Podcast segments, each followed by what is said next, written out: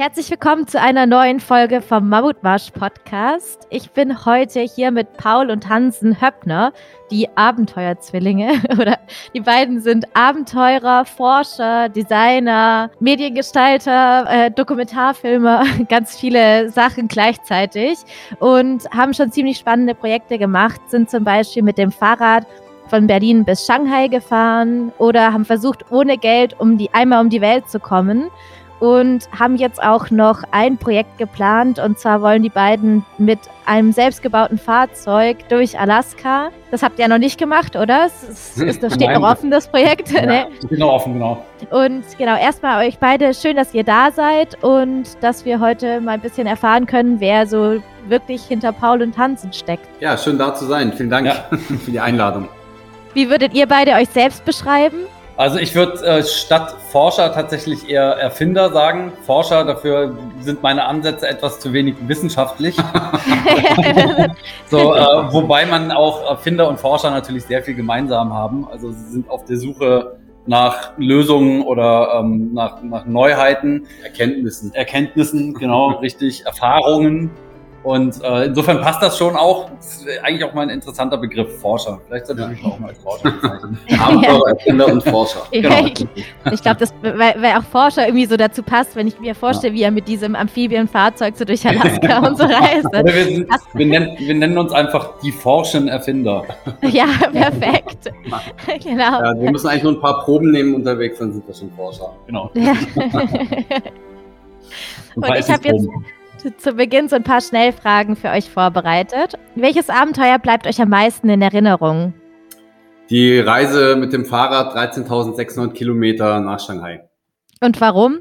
Das war die erste große Reise, die wir in dem Stil gemacht haben. Und ich glaube, weil wir da noch sehr naiv unterwegs waren, auch die Reise, wo wir die meisten schwierigen Situationen hatten und die aber alle gut ausgegangen sind. Und ich glaube, deswegen ist es mir ganz besonders in Erinnerung geblieben. Es war so wie das das erste Mal, wenn man sowas macht, einfach das prägnanteste ist, glaube ich. Ja, ja, cool. Was war die überragendste Emotion, die ihr bei euren Abenteuern erlebt habt? Da gab es eigentlich in beide, ich sag mal, an beiden äh, Polen oder an beiden Enden der Emotionsskala äh, äh, welche.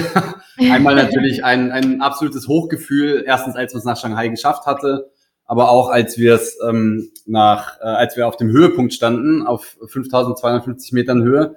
Und der Tiefpunkt war sicher, als ich mit einem Felsen in der Hand schreiend mein Fahrrad zertrümmern wollte, ähm, weil ich äh, nach äh, stundenlang ohne Essen, eises Kälte, klatschnass, nach einer endlos langen Passabfahrt einfach die Schnauze voll hatte.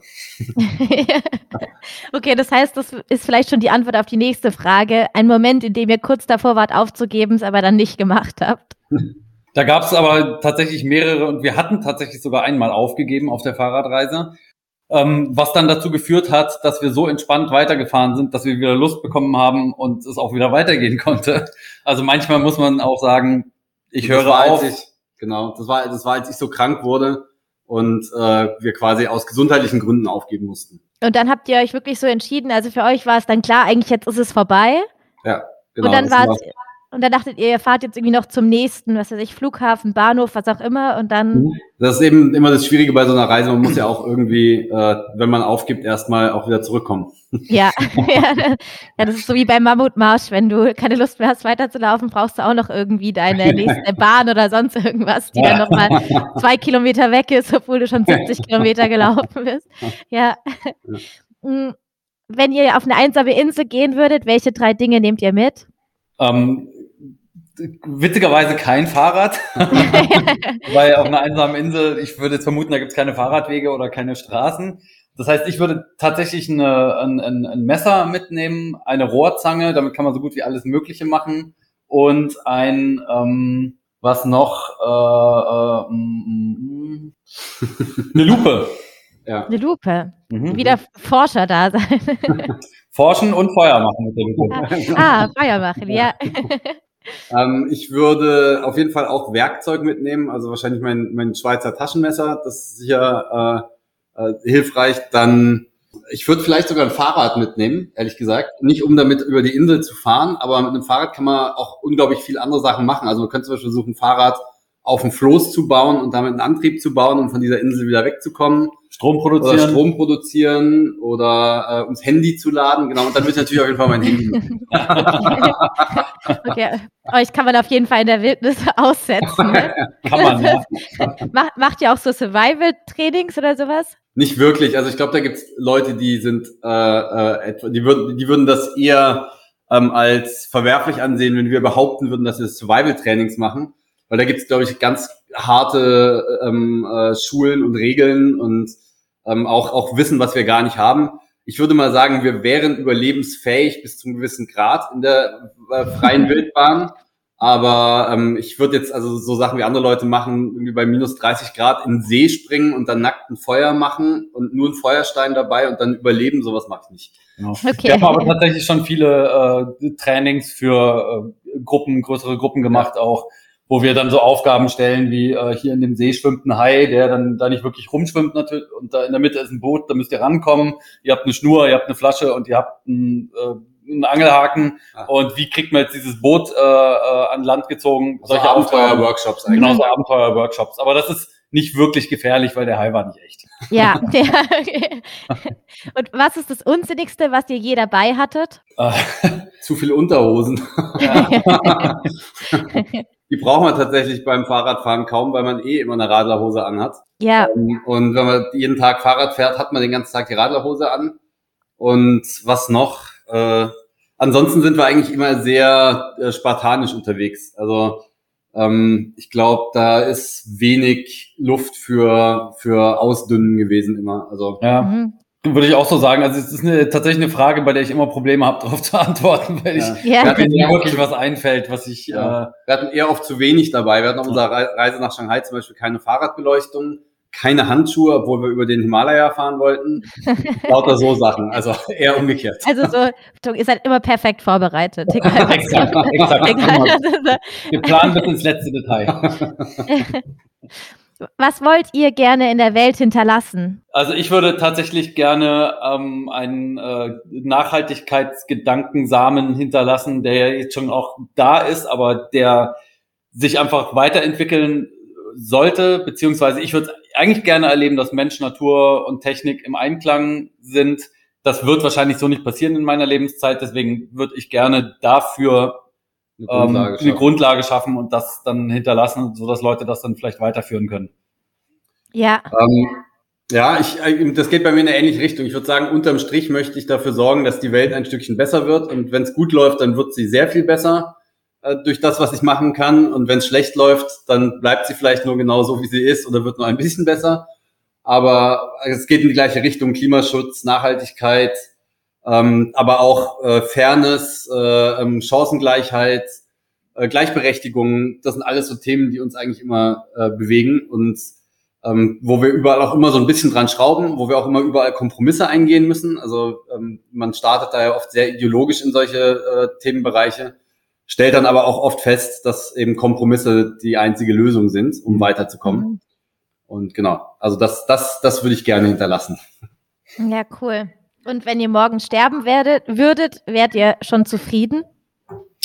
Ja, ich würde sagen, tatsächlich ja. Also ich kann mit gutem Gewissen sagen, dass ich sehr viel schöne Dinge in meinem Leben erlebt habe und auch äh, viele Dinge gemacht habe, die ich äh, rückblickend auch gut finde. Ähm, Natürlich wäre es schön, wenn noch mal 40 Jahre oder 50 Jahre draufkommen. Ja. aber, aber tatsächlich, glaube ich, hat man als allgemein als Europäer oder als, äh, sagen wir mal, ein Mensch aus der westlichen Welt äh, mit 40 Jahren, fast 40 Jahren wahrscheinlich mehr erlebt als so manch einer ähm, aus anderen Teilen der Welt. Ja. Insofern, glaube ich, können wir uns alle glücklich schätzen und wenn wir alle in Europa morgen sterben würden, dann hätten wir wahrscheinlich hoffentlich alle ein einigermaßen erfülltes Leben gehabt. Ja.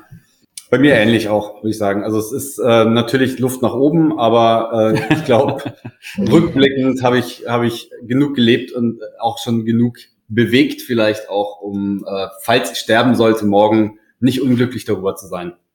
Ich wäre schon unglücklich darüber. Ja, okay, dann unglücklich darüber. Vor allem würde ich dieses, dieses Wochenende äh, eine vielleicht schöne Party verpassen. Und wie ist es so? Wer ist bei euch so für was zuständig? Also ganz grob gesagt würde ich sagen, Paul ist eher der Digitale, ich bin eher der Analoge. Ich bin eher Handwerker, Paul ist eher Programmierer. Man sieht es vielleicht ein bisschen an den Fingern. Meine sind deutlich dunkler. und äh, genau, ansonsten da, hat, da haben wir uns auch sehr viel angeglichen in den letzten zehn Jahren, in denen wir jetzt zusammen, äh, schon fast zehn Jahre, in denen wir zusammen Abenteuer und Erfindungen machen. Äh, was sehr gut funktioniert bei uns beiden, weil wir komplett andere Sachen gelernt haben. Das heißt, unser Wissen ergänzt sich super. Wir können uns aber trotzdem gut miteinander kommunizieren, weil wir eben seit eh und je zusammen äh, mhm. miteinander arbeiten oder leben auch ähm, oder viel zusammengelebt haben. Und deswegen ähm, ist es, glaube ich, eine, eine, eine äh, gibt sich das so mittlerweile ähm, gut die Hand, unsere Fähigkeiten. Aber es sind unterschiedliche Fähigkeiten. Mhm. Und war das schon immer so? Also so, ihr seid ja Zwillinge, wart ihr schon immer so auch als Kinder immer die ganze Zeit zusammen unterwegs oder? Mm, also es gab da verschiedene Phasen. Das ist so ein bisschen so ein äh, Zwillingsdilemma, glaube ich, was viele Zwillinge durchmachen. Am Anfang ist man natürlich komplett eins irgendwie und will sich nie trennen und äh, nie andere Wege gehen und irgendwann kommen einem dann äh, im Glücksfall oder wenn es gut läuft die Eltern in die Quere und sagen, so geht das nicht weiter. Weil ich sag mal, jemand, der das erkennt, dass Zwillinge so abhängig voneinander sind, Elternteile, die, die sollten was dagegen unternehmen, weil man ansonsten wirklich kein eigenständiger Mensch wird. Und das haben unsere Eltern dann irgendwann umgesetzt. Wir haben dann die dritte Klasse wiederholt, weil es nur eine vierte Klasse gab damals, im nächsten ähm, äh, Jahrgang dann aber zwei vierte Klassen. Und äh, die haben uns dann in unterschiedliche Klassen gesteckt, was für uns damals ein absolutes Drama war. Daraus hat sich dann aber eine Phase entwickelt, wo wir eigentlich gar nichts miteinander zu tun hatten, strikt getrennte Freundeskreise hatten, ähm, auf keinen Fall die gleichen Klamotten, gleiche Frisur oder sonst was. Es wurde jeden Morgen geprüft, dass wir auf jeden Fall alles unterschiedlich haben. Und äh, dann irgendwann haben wir durch diese Abenteuerreisen eigentlich wieder so ein bisschen zueinander gefunden. Also wir waren sicher fast zehn Jahre eher so getrennt unterwegs, verschiedene Studien in verschiedenen Städten gelebt und so. Und dann irgendwann haben uns diese Abenteuer wieder zusammengeführt. Aber es wäre, glaube ich, auch das, was wir machen, wäre nicht möglich, wenn wir die ganze Zeit zusammen das Gleiche studiert hätten. Ja, und klar. Dann, dann wären wir einfach wie eine Person, dann müsste man auch irgendwie zwei andere mit an Bord holen, ähm, die ähm, für uns dann Technik oder Digitales oder sonst was übernehmen. Mhm. Äh, das ist einfach eine perfekte Ergänzung, so muss ich sagen. Also ja, voll cool. Und wie kam es aber dann, wenn ihr dann gerade so entfernt voneinander wart, wie kam es überhaupt dazu, dass ihr zu so einem Abenteuer aufgebrochen seid? Das war äh, ähm, im Grunde, wir haben uns so, so, weiß nicht, so ein, zwei Mal, dreimal im Jahr vielleicht gesehen. Und da war es dann immer so, dass wir uns ziemlich heftig gestritten haben, weil wir irgendwie an wahrscheinlich alten Kindheitsvorstellungen noch festgehalten haben, die dann wieder hochkamen. Oder ich weiß nicht, es war zumindest wirklich nicht immer am Anfang mal kurz schön und dann wurde es aber immer zu einem heftigen Streit.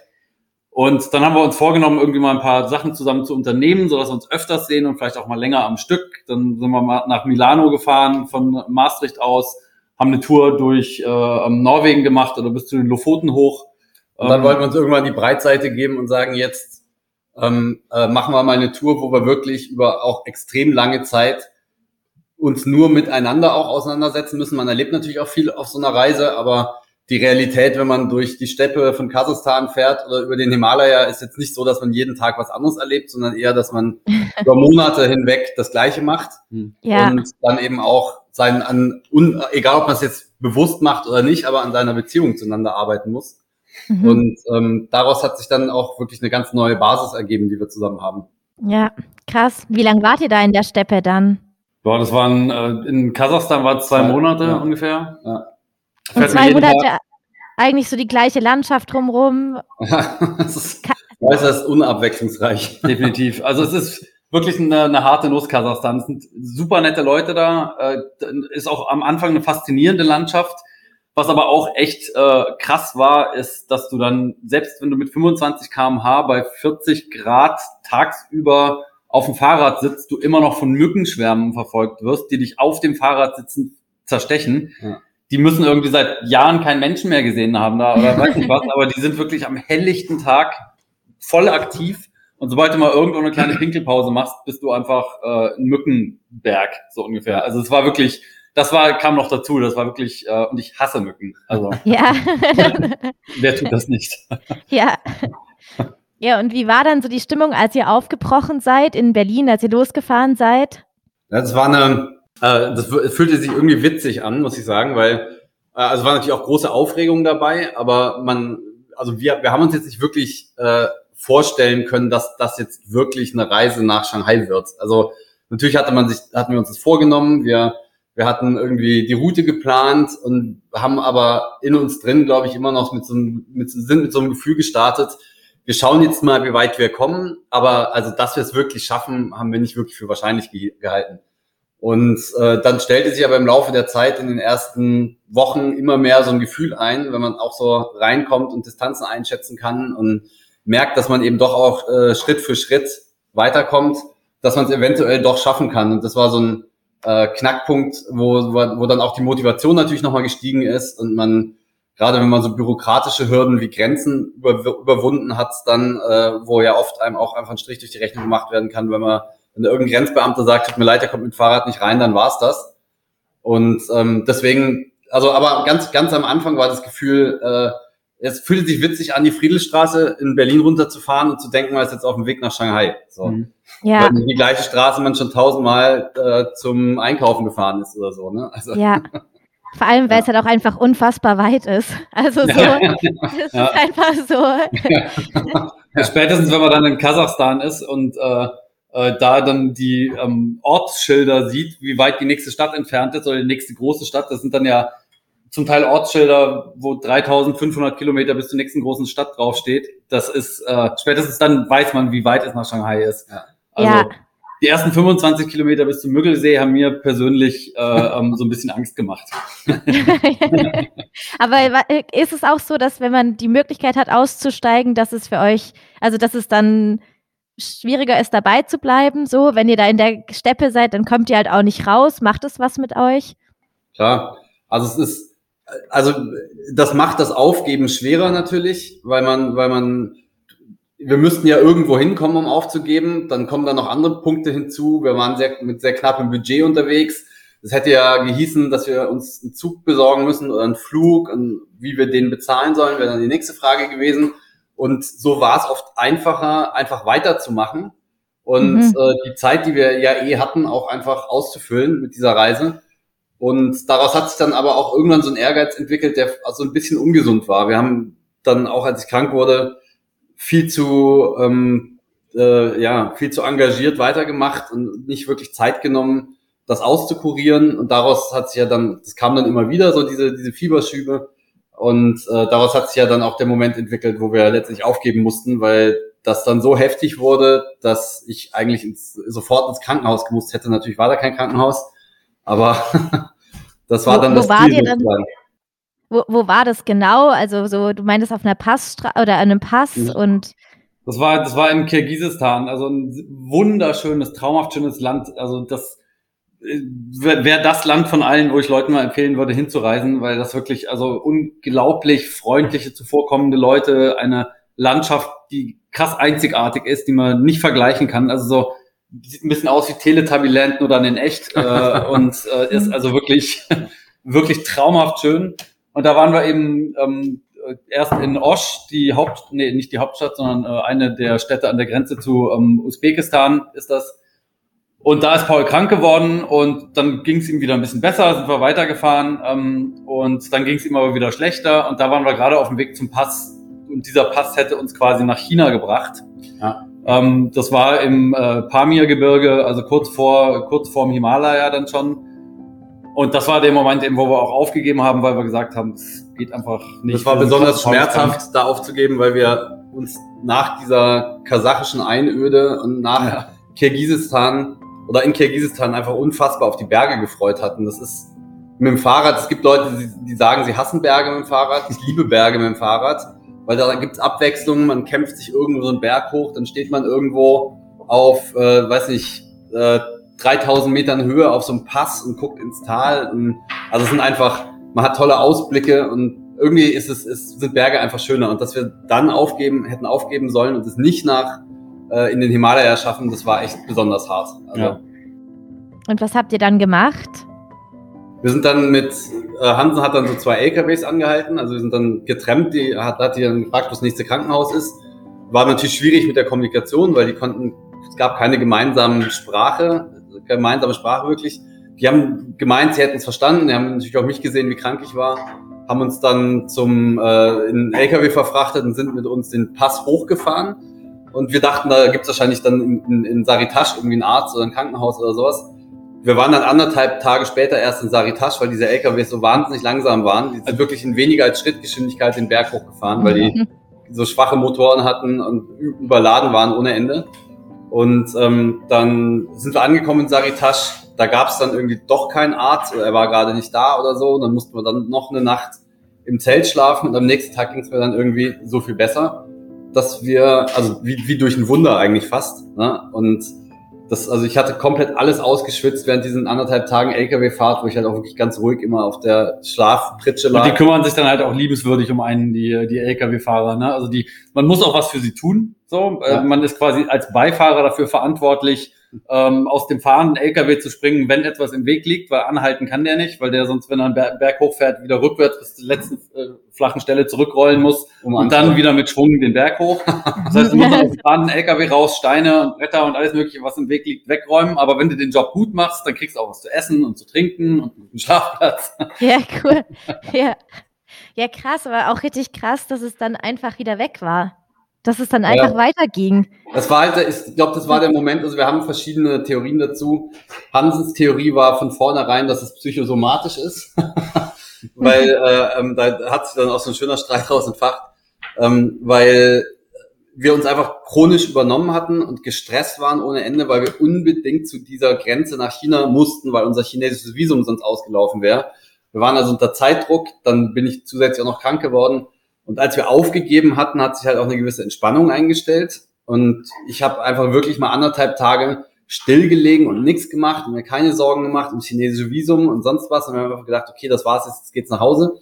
Und ich glaube, aus dieser Entspannung heraus habe ich mich dann erholt. Und das ist sicherlich was, was auch jeder irgendwie bestätigen kann, wenn man sich wirklich mal einfach mal konsequent zwei, zweieinhalb Tage waren es ja insgesamt dann Ruhe gönnt bei sowas, dann mal, hilft es einem einfach enorm äh, wieder gesund zu werden.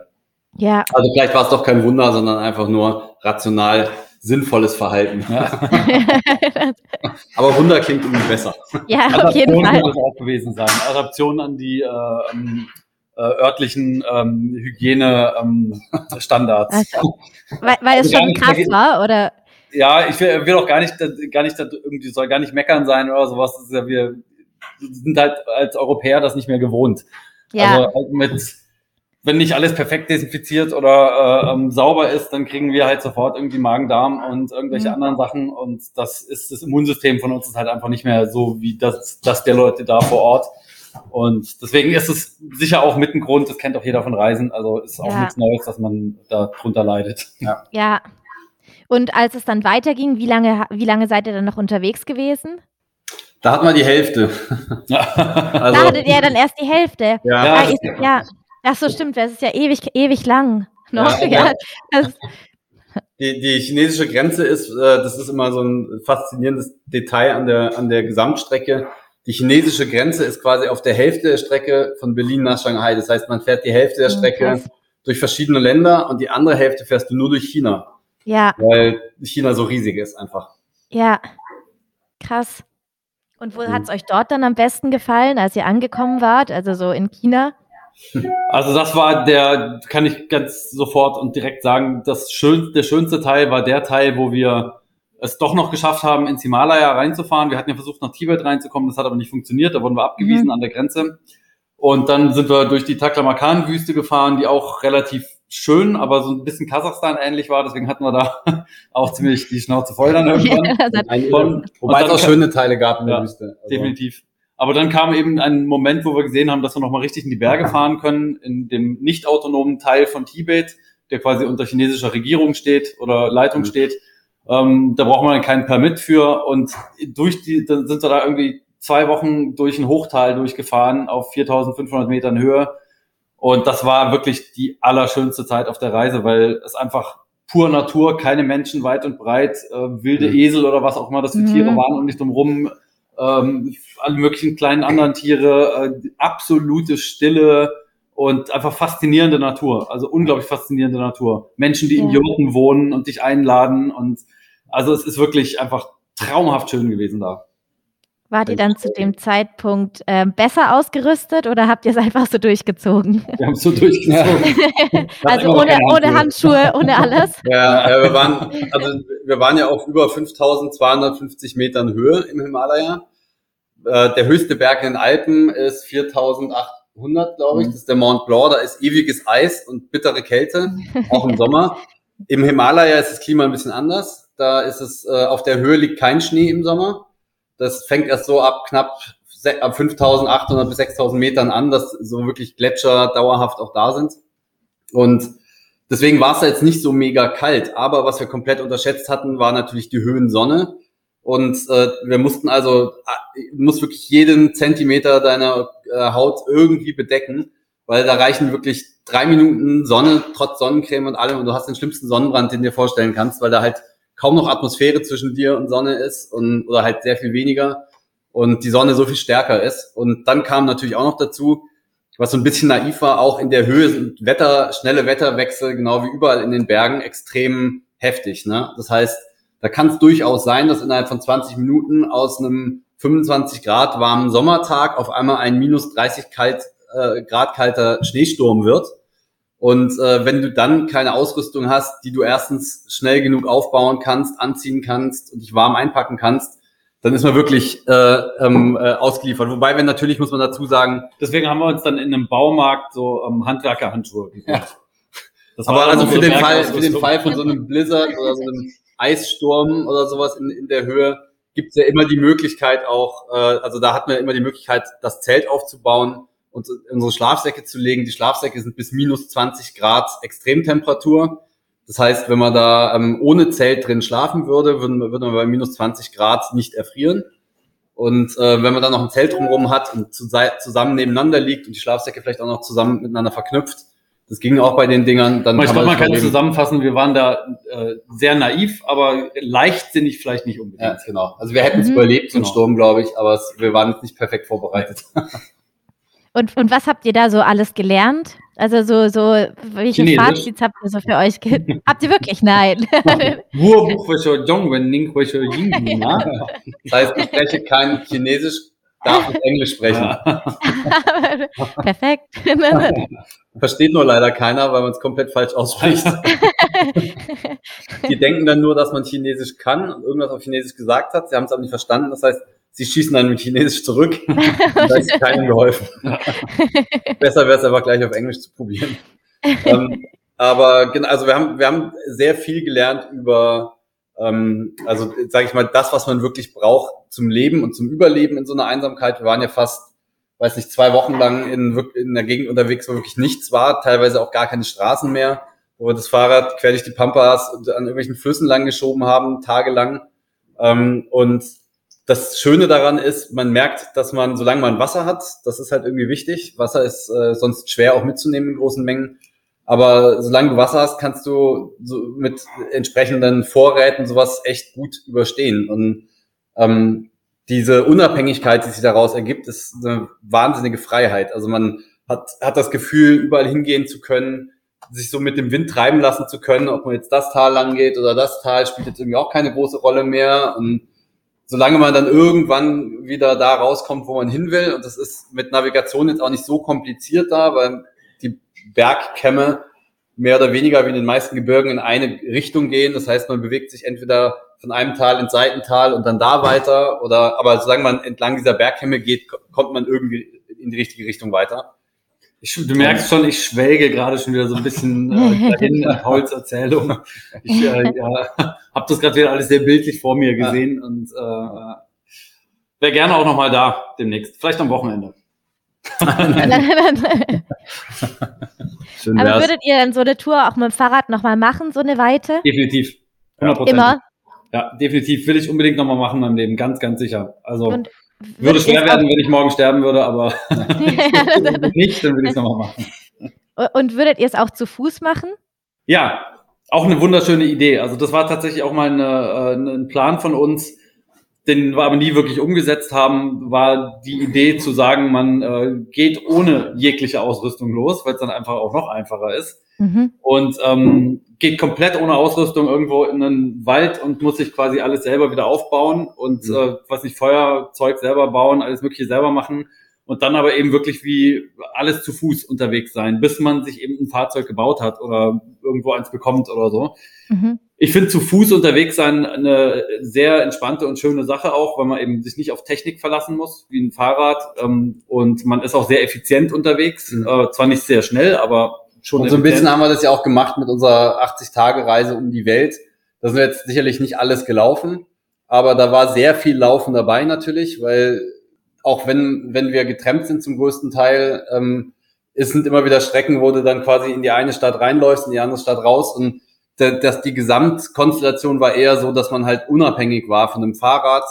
Wir hatten unseren, unseren Rollkoffer dabei, im Grunde genommen keine wirklich, keine wirkliche Ausrüstung, um vorwärts zu kommen. Und das gibt einem auch nochmal mehr Freiheit. Also die, die Freiheit auf dem Fahrrad ist einerseits deswegen größer, weil man schneller größere Strecken zurücklegen kann. Andererseits hat man natürlich auch wieder dieses Technik-Ding dabei, was kaputt gehen kann, was einen in gewisser Weise auch einschränkt. Du kannst jetzt nicht einfach über irgendeinen Berg drüber latschen oder sowas mit dem Fahrrad, beziehungsweise haben wir ja gemacht im, im Malerjahr, aber ist jetzt nicht so der, der Standardweg, sage ich mal. Und äh, zu Fuß ist man da noch etwas freier, wo man lang will auch. Ja, und würdet ihr sagen, dass ihr die Welt anders wahrnehmt dann? Also zu Fuß oder mit dem Fahrrad, die eure, euer Umfeld und sowas? Ich glaube, das ist, ist schon recht ähnlich. Also ein Unterschied macht es dann in dem Moment, wenn du in einem abgekapselten Raum unterwegs bist. Also Flugzeug, Auto, Zug oder sonst mhm. was, dann ist es, glaube ich, die Wahrnehmung anders, weil du keinen direkten Kontakt mehr mit deinem Umfeld hast. Also Cabrio wäre jetzt vielleicht noch eine Ausnahme, wenn man mit dem Cabrio um die Welt fahren würde, aber ich glaube, auch da wärst du dann äh, nicht so sehr connected mit den Menschen. Weil, ähm, also zu Fuß oder mit dem Fahrrad ist für alle Menschen, die man trifft unterwegs, schon immer ähm, ein, ein Anreiz, sich mit dir zu unterhalten. Also einerseits, die meisten Leute, die wir unterwegs getroffen haben, haben gedacht, oh Gott, die Armen sind so arm, die können sich noch nicht mal mehr einen Esel leisten, die müssen mit dem Fahrrad fahren. ähm, oder äh, die haben gedacht, ihr Auto ist kaputt gegangen und die müssen deswegen mit dem Fahrrad weiterfahren. Aber es war, gab immer einen Gesprächspunkt äh, darüber und die Leute waren immer fasziniert davon, dass man das schaffen kann mit dem Fahrrad oder eben auch zu Fuß um die, um die Welt trempenderweise. Ich fand aber auch was, was äh, spannend ist an der Art und Weise, mit, zu Fuß oder mit dem Fahrrad zu reisen, dass man den Weg an sich ganz anders wahrnimmt und äh, es gibt da wie, wie so ein, so ein, so ein ähm, ja, wirklich eine Änderung der Sicht auf die Welt auch, die einerseits äh, sich so verändert, dass man eben das Gefühl hat, sie ist relativ klein, weil du kannst mit dem Fahrrad von Berlin nach Shanghai fahren und es gibt da eine direkte Route, also es gibt einen wirklichen Weg, den du da lang fahren kannst. Während ja, wenn man mit dem Flugzeug unterwegs ist, wie so eine künstliche Raumtrennung immer ist. Also irgendwie ist dann da halt so dieser Flug dazwischen, aber du kriegst ja gar nicht mit, was da so alles unter dir lang zieht und welche Länder und welche Menschen. Und auf einmal bist du halt da. Das heißt, es existiert dann vielleicht, wenn du mit dem Flug nach China fliegst, der der Raum China und der Raum Deutschland, aber irgendwie sind die halt mit einem Flug verknüpft und nicht mit einer Straße. Mhm. Und äh, das heißt, irgendwie rücken diese Orte auch näher aneinander. Andererseits kriegt man, ähm, das ist auch immer so ein bisschen widersprüchlich, aber ähm, auch andererseits kriegt man auch das Gefühl, wie weit das wirklich ist. Also wenn du dann wirklich sieben Monate unterwegs bist und um von diesem Ort zum anderen zu kommen und die ganze Zeit jeden Tag Fahrrad fährst, dann weißt du auf einmal auch, dass das einfach ein Riesenplanet ist. Ja. Hattet ihr, ähm, du, ihr meintet ja, ihr habt selten Pausen gemacht, seid ihr jeden Tag gefahren bis auf diese Krankheitstage? Äh, jein, also es gab schon auch mal so ein, zwei Tage, wo wir uns an irgendeinem schönen Fluss niedergelassen haben. Also in der Taklamakan-Wüste haben wir mal so eine kleine Oase, sagen wir immer, gefunden, wo auch ein kleines Dorf nebendran war mit einem Fluss, der halbtags floss. Der hat irgendwie, äh, keine Ahnung, äh, Kurzarbeitszeit gehabt oder keine Ahnung was, aber zumindest war der nur einen halben Tag da und dann konntest du einen halben Tag lang in dem Fluss baden und einen anderen halben Tag nicht. Und äh, es war aber ein wunderschöner Ort, also haben wir so drei, vier Tage uns ausgeruht. Äh, und äh, allgemein eigentlich immer dann, wenn wir ähm, keinen Zeitdruck hatten, das heißt gerade in ein Land eingereist waren oder äh, in China war, hatten wir gar keinen Zeitdruck mehr dann, weil wir einfach in China waren. Ja, bis unser Visum wieder am Auslaufen war. Ja, okay. das stimmt, zwischendrin war es nochmal am Auslaufen dann. Das Aber also es war, es war, gab viele Orte, an denen wir so drei, vier Tage mal geblieben sind. Im Schnitt war es aber schon eine sehr ähm, aktive Reise. Also mit sehr viel äh, ähm, Fristen, die wir äh, irgendwie beinahe verpasst hätten. Ja. Und ihr hattet ja davor, glaube ich, oder ihr habt Sponsoren angeboten, dass ihr ihnen lustige Gefallen erfüllt, oder? Ja, genau. Gab es da was? Also wurde das in Anspruch genommen oder? Ja. Ich fand, ich, ja. wir hatten, wir hatten ganz ursprünglich, also wir, umgesetzt haben wir es letztendlich mit einem Crowdfunding, aber es gab eine witzige Idee, die wir hier äh, Messenger, diesem Fahrradkurier angeboten haben. Wir haben gesagt, äh, stellt uns doch ein als äh, Fahrradkuriere und wir, ihr könnt dann damit Werbung machen, dass ihr der erste Fahrradkurier seid, der einen Brief nach Shanghai gebracht hat. So. ähm, ich frage mich bis heute, warum sie da nicht drauf eingegangen sind. Ja, irgendwie irgendwie wäre das ein echt guter Marketing-Gag gewesen, glaube ich. Ähm, weil wir hätten ja einfach nur einen Brief mitnehmen müssen und den irgendwo in China abliefern. Wäre kein guter Marketing-Gag gewesen, wenn wir den Brief unterwegs verloren hätten. okay, aber, aber, dann kannst du ja auch einfach nichts draus machen. Ja. Und äh, das äh, sind aber letztendlich nicht drauf eingegangen, fanden sie irgendwie nicht so, nicht so äh, gute Idee. dann haben wir ein Crowdfunding gemacht. Und da ist ja als, als Dankeschöns für die Leute, die einen unterstützen, gibt es verschiedene Stufen. Also wenn man 10 Euro spendet, hatten wir uns überlegt, äh, äh, kriegt die Person ein kleines Steinchen vom höchsten Pass des Himalayas. Und für 200 Euro haben wir eine Straße unterwegs nach jemandem benannt, haben also ein richtiges offizielles Straßenschild auch aufgehängt und das irgendwo so befestigt. Dann da Fotos von gemacht natürlich. Die, die, die, Steine waren irgendwie keine so eine gute Idee für 10 Euro, weil das haben ganz viele Leute gemacht und dann hatten wir so einen richtigen Sack Kies dabei. Und auch noch ausgerechnet da, als wir über den Himalaya gefahren sind, wo es die ganze Zeit hoch und runter geht. Aber ist auch, so, auch dann so eine Lektion fürs nächste Mal. Ja, definitiv. Genau. Watch Keine Steine mehr anbieten. For, ja. und wie kamt ihr dann an die Schilder? Die Schilder haben wir, ähm, wir haben uns unterwegs ähm, blaue und weiße Folie gekauft und dann mit dem Taschenmesser die Buchstaben ausgeschnitten, also so richtig wie so ein, wie so ein deutsches Straßenschild halt aussieht. Mhm. Äh, dann weiße, weißen Rand rumgeklebt, blaue Folie drunter, die Buchstaben äh, weiß draufgeklebt und äh, da waren wir dann schon auch gut und gerne mal so zwei, drei Stunden mit beschäftigt, so ein Schild zu erstellen. Einmal sogar einen halben Tag, weil ähm, einer von Pauls Kumpels äh, so. sich einen ganz langen Straßennamen überlegt hat. Das war nämlich der ähm, die Petter, Petter Wants You to Feel Better Road. Und das sind halt sehr viele Buchstaben, die man ausschneiden muss. Du musst auch ein großes Brett für finden, auf das du das draufkleben kannst. Versuch mal ein Brett zu finden im Himalaya. Also das ist, da kriegst du Steine oder so, aber ein Brett wird dann weggeschmissen, das liegt da nicht rum. Gibt um, auf jeden Fall witzige Fotos von diesem Schild. Ja. steht so an so einem Pass im Himalaya. Im Hintergrund, wehen, im Hintergrund wehen so die Gebetsflaggen. Und ja, hat er sich sehr gefreut, dass wir es trotzdem gemacht haben. Ja. Geil. Ist ja voll ich interessant gefreut, zu wissen, welche Schilder noch stehen. Jetzt. Ja, muss man die Route nochmal fahren. Ich ja, frage dass irgendeins dieser Schilder auch nur den ersten Winter überlebt hat, leider. Also das ist äh, tatsächlich, viele davon sind im Himalaya aufgehängt worden und also eins könnte vielleicht noch stehen, die Rauscher Road. Ne? Ja, ähm, die ist an einer Laterne festgemacht worden. Ne? Ja, aber ich denke, dass die chinesischen Behörden auch nicht so begeistert davon waren, dass da irgendwelche deutschen Straßenschilder an den, an den, an den Straßen hängen, die sie nicht lesen können. Ja. Könnte ja Propaganda sein oder sowas. Also ich ja. vermute, dass die nicht lange gehangen haben, ehrlich gesagt. Ja, cool. Und ist ja auch schon zehn Jahre her fast, oder? Die Reise. Ja. Jetzt, ja. ja. Ja, fast zehn Jahre. Ja, wir sind, jetzt ist sie genau neun Jahre her eigentlich. Jetzt waren wir gerade irgendwo in Kasachstan, glaube ich. Oder? Jetzt war gerade der, in Kasachstan, ja, ja stimmt. Ja. Gerade der dramatische Moment. Ja. ja. Stimmt. Juli war, glaube ich, tatsächlich schon äh, kurz vor der Grenze nach China dann. Wir sind im April los. Aber die Hälfte der Zeit, ja klar, logisch. Dann war kurz vor China dann schon. Ja. Vielleicht war ich da gerade krank. Ja. also, und für alle, die jetzt zuhören und die gerne noch mehr ähm, wissen wollen, ihr habt ja auch ein Buch darüber geschrieben, ne? Und es gibt auch eine, eine Filmreihe.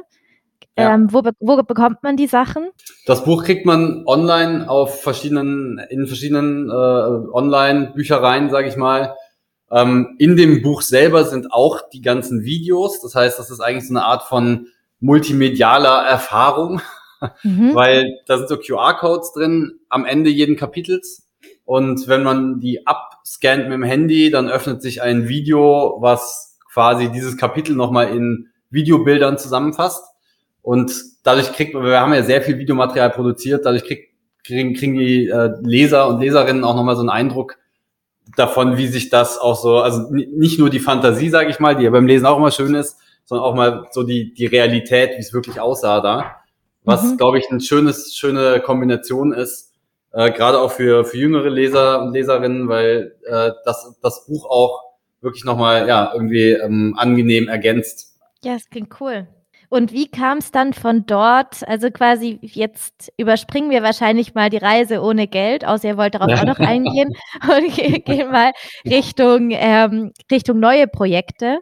Ja. Also so, wie kamt ihr dann von diesem ganzen, okay, Abenteuer, Radreise hin jetzt auch irgendwie zu hier, dass ihr ein eigenes Fahrzeug äh, für euch entwickelt ja. und so? Wir, ähm, also das mit dem Fahrzeug ist tatsächlich auch als eine, eine Abenteuerreise gedacht. Da haben wir aber vor, das haben wir 2016, glaube ich, angefangen. Das ist jetzt schon fünf Jahre, dass wir in diesem Projekt äh, arbeiten. Also das längste Projekt, das wir jemals äh, ähm, versucht haben umzusetzen. Und ähm, die Idee dahinter war im Grunde erstmal, dass wir beide eine große Faszination für Alaska haben, ähm, mhm. für dieses wilde, ursprüngliche Land, was einfach noch sehr dünn besiedelt ist und viel Natur und sehr diverse Natur äh, beherbergt. Und eben auch eine gewisse äh, Abenteuer, wie sagt man da, es, es, es Mystik. hat einen Abenteuerruf einfach, dieses ja. Land. Mhm. Jack London und so, da, wenn man, wenn man Wolfsblut kennt, den Film ja. oder das Buch, dann weiß man äh, als Abenteurer, dass man nach Alaska mal muss. Ja.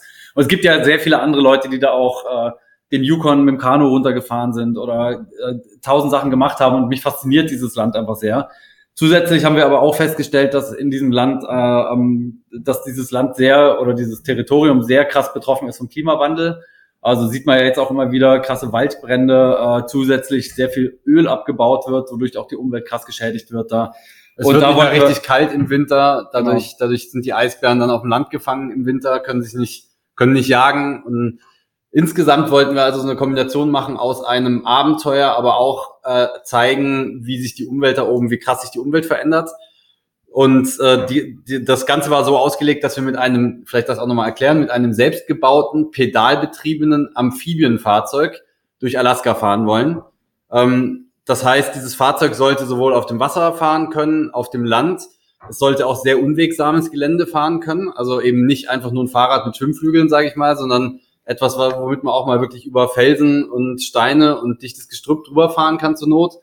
Und dazu haben wir sehr aufwendige Routenplanung betrieben, um zu gucken, wo man überhaupt lang kann, mit Hilfe von geologischem Mapping, wo man dann eben die verschiedenen Vegetationsdichten und sehen kann, ob dann, weil durch, durch den Wald wärst du zum Beispiel gar nicht durchgekommen mit dem Gefährt, also wo da Wald ist wo keiner ist, wo Flüsse sind. Und der Plan war eben ab der Hälfte der Strecke nach drei Monaten in den äh, Winter zu kommen und dann über zugefrorene Flüsse und Seen weiterzufahren, weil das in Alaska tatsächlich sehr viel als Straßen verwendet wird im Winter. Das heißt, dass, die werden dann auch offiziell freigegeben, wenn die fest zugefroren sind und dann werden die ganzen kleinen Dörfer, die im Sommer nur mit äh, kleinen Flugzeugen erreichbar sind, werden dann auch mit schweren Baumaterialien beliefert über diese Straßen, über diese, diese Flüsse und Seen und kennst du sicher diese Dokumentation über die Ice Trucker, vielleicht hast du es mal irgendwann gesehen, in Alaska. Die sind immer so ein bisschen reißerisch gemacht, aber es ist tatsächlich Realität da, dass die Leute da Flüsse und Seen benutzen als Straßen im Winter. Und da war natürlich die kritische Frage, wie sehr friert das noch zu aufgrund des Klimawandels? Und wann friert das zu und wie schnell friert das zu? Das sind ganz viele Faktoren, die da eine Rolle spielen. Ähm, wenn, wenn die nicht schnell genug zufrieren, die Flüsse, dann bilden sich so Eisschollen, die sich übereinander stapeln, weil die immer wieder aufbrechen, dann sind sie nicht befahrbar. Ähm, es sei denn, man betreibt einen riesen Aufwand, das dann irgendwie zu planieren oder so wahrscheinlich. Ich weiß nicht, wie es geht, mit einer Planierraupe darüber zu fahren. Mit der Planierraupe über einen zugefrorenen Fluss. Das glaube ich also ich genau, wie man, wie man vielleicht, vielleicht baggern sie dann diese Schollen weg oder so. Fährt dann Grund weiter. Genau, also es war ist unglaublich aufwendig geplant alles und dann wollten wir ja letztes Jahr eigentlich los wollten dazu noch im äh, Februar eine Testfahrt machen in Norwegen. Dann ging es ja im März los mit der äh, Corona-Pandemie und Reisen nach Norwegen überhaupt innerhalb von Europa und über alle Grenzen, Grenzen hinweg waren unmöglich.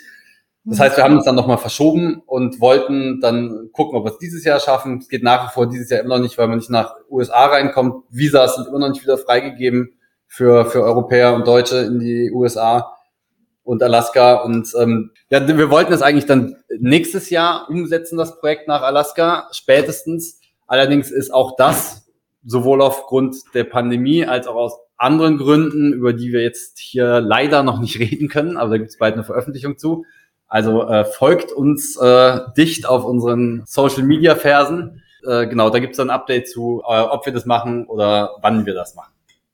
Cool. Ich bin sehr gespannt. Genau. Ja, das ist auf jeden ähm, Fall ein großer Traum von uns, den wir uns nicht nehmen lassen werden, wenn das irgendwie möglich ist. Und wenn ich das mit dem Rollator mit 85 mache. ja. Rollator mit so einem Tri-Wheel dran. Ein Rollator und Schwimmflügel ist auch ein Amphibienfahrzeug. Benutzt ihr das Fahrzeug, Fahrzeug irgendwo eigentlich in Deutschland? Nee, das Problem ist, dass wir, also wir haben es im Grunde fertig gebaut. Ähm, wir naja, haben aber, ganz, aber, also die, das ist quasi ein Fahrzeug, was identisch, die, was gespiegelt ist in der Mitte. Das heißt, man kann in beide Richtungen gleich fahren. Und äh, wir haben die eine Hälfte komplett fertig gebaut, wollten dann die eine Hälfte, die andere Hälfte noch kopieren und hinten dranhängen, damit das Fahrzeug fertig ist. Haben die eine Hälfte eben auch schon getestet. Das ging, indem man da einfach ein Rad hinten dran gemacht hat aber das komplette Fahrzeug ist noch nicht fertiggestellt. Das heißt, wir haben eine Hälfte ganz fertig, die andere Hälfte muss aber noch gebaut werden. Hanses Hälfte muss noch gebaut werden. Nein, deine Hälfte muss noch gebaut werden. das heißt, es, es, kommt wieder die nächste Phase, wo ihr euch wieder trennt und die Projekte alleine macht. Das ist tatsächlich mit dem Fahrzeug auch vorgesehen gewesen. Also wenn wir quasi, deswegen ist es auch symmetrisch gebaut, du kannst das Fahrzeug in der Mitte teilen unterwegs und wie ein Anhänger hinter dir herziehen. Dann hat jeder mhm. nur die Hälfte vom Gewicht und äh, du kannst es sogar alleine fahren. Dann machst du hinten in die Mitte eine Kufe und vorne hast du die Räder. Schnee, genau. Dann kannst du im Schnee mit wie so zwei Go-Karts damit durch die Gegend fahren. Das ist in manchen ähm, Fällen. Ich merke gerade, wo du so darüber erzählst, ich will unbedingt daran weiterbauen. Mich ja. juckt so richtig in den Fingern. Ja, ja, ja, es klingt auf jeden Fall ziemlich cool. Was, was treibt euch da so an? Also worauf habt ihr da so Bock, an dem, wie ihr euer Leben gestaltet? Ja, das ist so ein, also für ein, ich glaube, irgendwas, was wir aus welchem Grund auch immer, vielleicht von unserem Opa oder unserem Vater so mit in die Wiege gelegt bekommen haben, eine, so eine unglaubliche Faszination für Sachen erfinden und ähm, für ein, ein Moment, ähm, äh, also so eine Faszination für Sachen erfinden, Sachen entwickeln, Sachen basteln, Sachen bauen, Lösungen finden. Und je extremer, desto besser auch irgendwie. Und je innovativer, desto besser. Wenn man, wenn, wenn, wenn du dir oder ähm, wenn man sich mal so online diese Versionen anschaut, die wir da so gebaut haben mit diesem Fahrzeug, das sind auf jeden Fall Fahrzeuge oder Fahrzeugentwicklungen, äh, die gab es so vorher noch nicht. Also hab, ich habe noch nie so ein Fahrzeug gesehen. Es sieht auch so ein bisschen am ehesten, können wir es wahrscheinlich vergleichen mit einer Art Mars Rover oder sowas, ähm, weil die ja zumindest ähnliche Anforderungen haben. Die müssen, gut, sie müssen nicht schwimmen können, aber sie müssen so ziemlich über alles Gelände drüber kommen können. Und äh, das fasziniert uns einfach irgendwie sowas zu entwickeln und dann auch so ein Objekt zu bauen und das dann auch funktioniert irgendwann. Also mich fasziniert ja. hauptsächlich, oder nicht hauptsächlich, aber zum großen Teil daran, etwas zu versuchen, was man eigentlich nicht kann. Ja, okay. so, Kommt also so ein bisschen so eine, ja. wir haben beide keinen Maschinenbau gelernt und auch keinen Fahrzeugbau und äh, haben zwar technisch eine gewisse Ahnung, das kommt zum Teil sogar auch von unserer Mutter, weil die Goldschmiedin ist, aber also als wir angefangen haben, Fahrzeug zu bauen, haben viele Leute den Kopf geschüttelt und gesagt, so, könnt ihr vergessen. Äh, könnt ihr nicht. Könnt ihr nicht. So, mhm. ne? Konnten wir auch nicht. Hatten sie vollkommen recht. Aber so kann man lernen und äh, Learning by Doing ist ein ganz großes Ding bei gewesen. Wir haben uns in der Zwischenzeit CNC fräsen, äh, mit der Drehbank arbeiten, Laser schneiden, äh, 3D drucken und ich weiß nicht was alles beigebracht, um an diesem Fahrzeug arbeiten zu können. Haben Simulationsprogramme gelernt und das alles ist im Grunde, wir haben uns die Informationen natürlich viel aus dem Internet geholt alles eine, äh, eine ähm, Möglichkeit, wenn man sowas machen will. Und es ist möglich, sowas zu machen. Es kostet viel Zeit und viel Nerven. Ja. Aber es ist dann umso schöner, wenn es am Ende tatsächlich rollt und äh, das tut, was man äh, will. Ja. Ja, und eigentlich ist alles möglich, wenn man keinen Zeitdruck hat, oder? So wie ihr es gerade gesagt habt, ja. ihr konntet euch alles beibringen oder auch bei euren Reisen. Ähm, wenn man, wenn es egal ist, ob man sich auch mal ein Stückchen verfährt oder die längere Route wählt, dann kommt man auch irgendwo an und so. Ja, eigentlich genau. auch schön. Das ist auch, auch bei dem Alaska-Projekt ja immer so ein Punkt gewesen. Wir haben immer ähm, ganz klar gemacht, dass wir es versuchen wollen, dass wir aber natürlich nicht unser Leben riskieren würden, um es durchzuziehen. Das heißt, äh, wenn, wenn wir da nach 20 Kilometern gescheitert wären, weil das Fahrzeug auseinanderfällt aus irgendeinem Grund, dann war's das halt. Aber die Message soll eben auch so ein bisschen sein, probier's doch einfach mal, wenn du glaubst, dass du was nicht kannst, probier's doch einfach mal. Das Schlimmste, was passieren kann, ist, dass du damit scheiterst. Das so. hat Balu ja. auch schon gesagt. Ja, Balu, echt? Ja probier's mal. Achso, Punkt, Punkt, Punkt. Also eigentlich Gemütlichkeit, dann lässt du das Gemütlichkeit einfach weg, probier's mal. Und ihr macht aber ja auch, also quasi, ihr entwickelt für euch selbst Produkte, aber ihr entwickelt ja auch Produkte, die ihr dann verkauft. Genau, ja. Also wie zum Beispiel, zum Beispiel, den, ja? den Sunnyball. Den ihr auch da habt, genau. Also ich sehe gerade. Natürlich haben wir ihn da. Ich halte, ich halte Im Hintergrund hängen auch lauter Bälle, oder? Ja, das, ist, das breitet sich hier quasi so langsam aus wie so eine, äh, wie so eine Krankheit. An, mach mal kurz hier den von meinem Ja. Rucksack ab. Und könnt ihr es mir mal vorstellen? Was ist es genau? Ich mache das mal kurz, weil ich habe das in letzter Zeit sehr häufig gemacht. Meine Hände sind auch sehr dreckig gerade. Also das ist, den gibt's in verschiedensten Farben, Formen, Versionen, wie du siehst, Größen. Das ist ein, äh, eine nachhaltige Alternative zu diesen kleinen Wegwerffläschchen, die sich Leute zu Zeiten der Pandemie und jetzt auch nach der Pandemie noch sehr viel kaufen, um sich unterwegs die Hände desinfizieren zu können. Und äh, nachhaltig deswegen, er ist erstens aus Silikon und nicht aus äh, petrochemischen Stoffen, sondern aus Silikon hergestellt, was grundsätzlich schon mal ein nachhaltigeres Material als Plastik ist. Auch hochwertig, fühlt sich auch hochwertiger an und er ist wieder befüllbar. Und zwar mit dieser kleinen Teleskopkanüle. Die kann man im Kleingeldfach dabei haben oder äh, in, in der Handtasche irgendwo. Wichtig war eben, dass die ganz klein und kompakt ist, sodass man sie wirklich auch immer dabei haben kann und man sie dann nicht zu Hause liegen lässt, wenn man den Ball unterwegs auffüllen will, hat man sie nicht dabei. Die zieht man einfach so aus, dann steckt man sie in den Ball rein und kann dann eigentlich aus jedem Behälter, ich habe jetzt gerade kein Desinfektionsmittel hier stehen, das ist eigentlich das gleiche Prinzip wie unsere Füllstation. Die sieht so aus, das ist jetzt gerade wie Teleshopping. Mhm. Ne? Ja, Nur noch zwei verfügbar. Einer, ein Ausverkauf. wenn ihr jetzt einkauft, kriegt ihr noch das Amphibienfahrzeug obendrauf. Wenn ihr jetzt- Genau. Nee, das, sorry, das geht nicht. Das Nee, das geht nicht. Das ging Also zu weit. sieht man- Das ist so eine Füllstation, die könnte man sich zu Hause ans Schlüsselbrett stellen. Da drückt man einfach den Ball drauf, pumpt dann zweimal, jetzt blubbert schon, die Füllstation wird leerer und jetzt ist er vollgesaugt und äh, wie eine Pipette eigentlich. Und wenn man jetzt draufdrückt, kommt so ein feiner Strahl Desinfektionsmittel raus und du kannst dir damit die Hände desinfizieren. Und eine Idee neben der Nachhaltigkeit war eben auch was zu machen, was Leute auch wirklich gerne viel nutzen. Das heißt, was praktisch ist, was du unterwegs dabei haben kannst, was du abmachen kannst, um es nachzufüllen. Du kannst dann Ja. alles mögliche magnetische machen, zum Beispiel an die Schrauben, die in Pauls Kopf locker sind. Wir haben, wir haben gestern so ein Video äh, veröffentlicht, was das ganz gut beschreibt. Ganz witzige Idee. Ähm, und zwar so ein klassisches Western-Duell. So, man sieht so eine Szene, wie so zwei Leute aus auch aus so einem Western-Film rausgenommen aufeinander zugehen und sich duellieren wollen. Und äh, dann sieht man, der eine hat so, ein, so einen Sunnyball am Gürtel hängen oder ähm, an, kannst du überall hängen am, an einem Rucksack. Der andere hat so eine kleine Desinfektionsmittelflasche in der Tasche. So, und jetzt halt die Frage, ne, wer zieht Wer- schneller? So.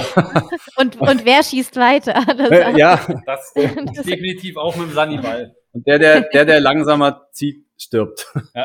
Also wenn du den Sunnyball nicht kaufst, dann stirbst du. nee, das ist natürlich nicht die Message, aber ähm, genau, also der ist einfach wirklich, ich, ich habe den hier, wie gesagt, an meiner ähm, Bauchtasche hängen, einfach so.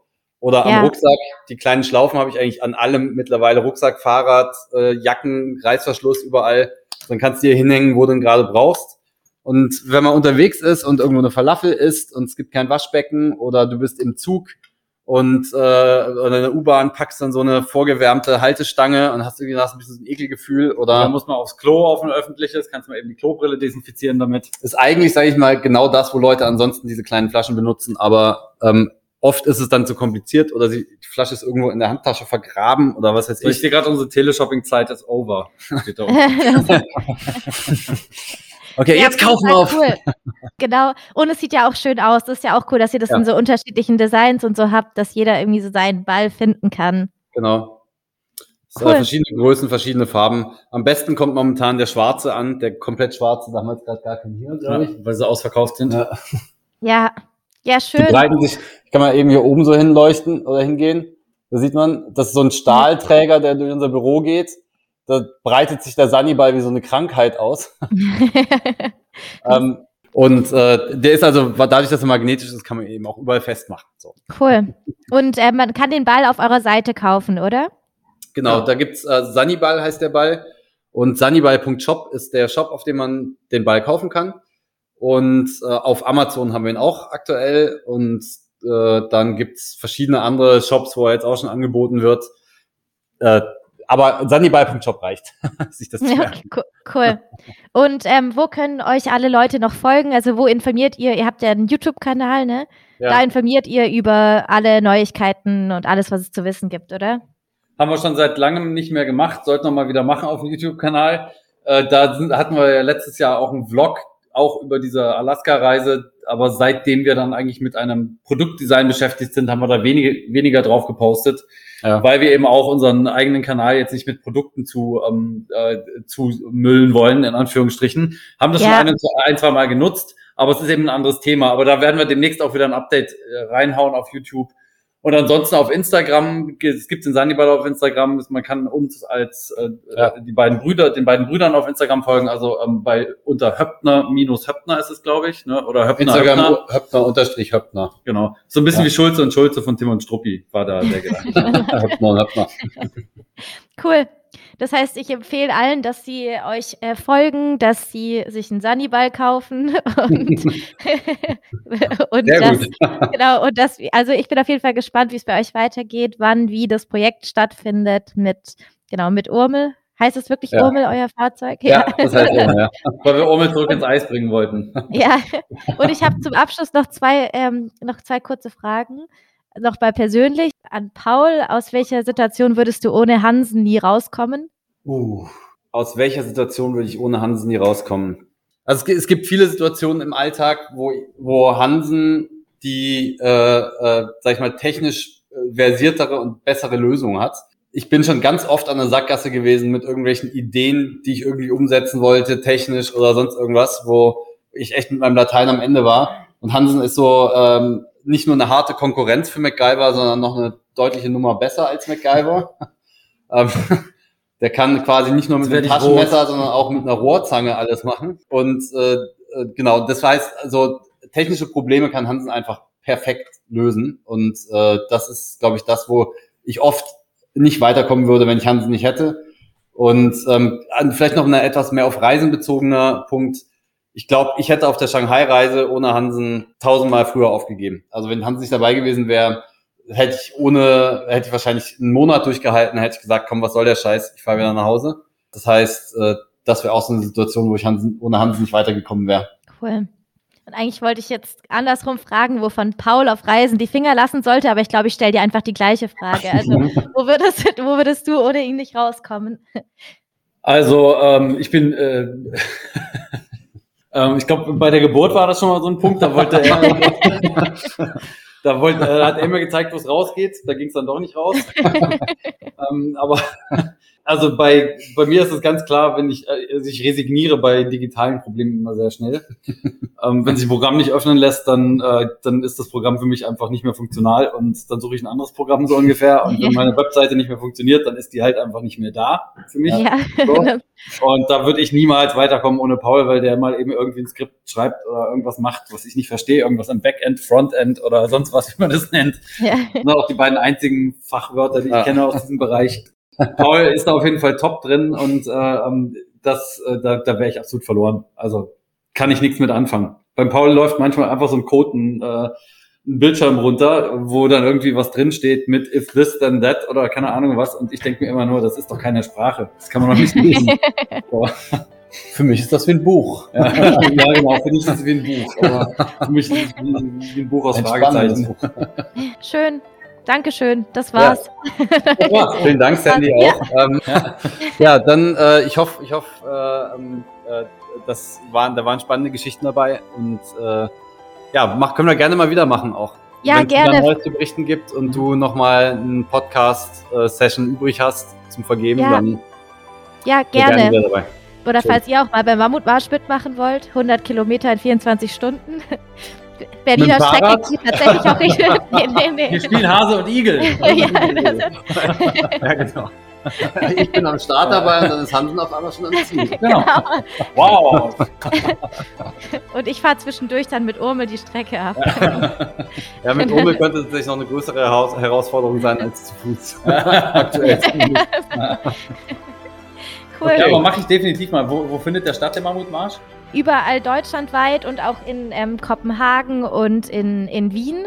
Und mhm. äh, in Berlin ist tatsächlich auch die Strecke eben so rund um Mögelsee und sowas. Also ist so. Ähm, okay. Genau, einfach cool. dann mammutmarsch.de und dann. Kann man sich das in mehrere Wochen aufteilen oder ist das nee. Nein, 200 Stunden?